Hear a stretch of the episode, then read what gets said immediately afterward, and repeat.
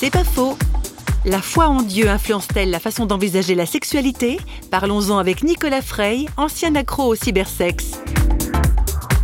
Crois que ça a une influence sur la manière d'appréhender la, sexualité. Ça a une influence aussi sur ma manière d'appréhender la vie de manière générale et, la sexualité en fait pleinement partie.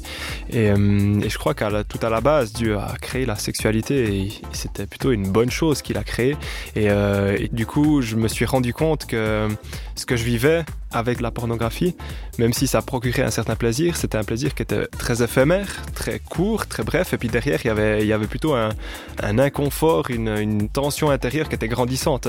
Et donc finalement, j'étais un peu en décalage par rapport à cette sexualité qui est belle, que Dieu a souhaité, et ce que je vivais qui était plutôt une prison qui se construisait gentiment autour de moi. C'est pas faux, vous a été proposé par parole.fm.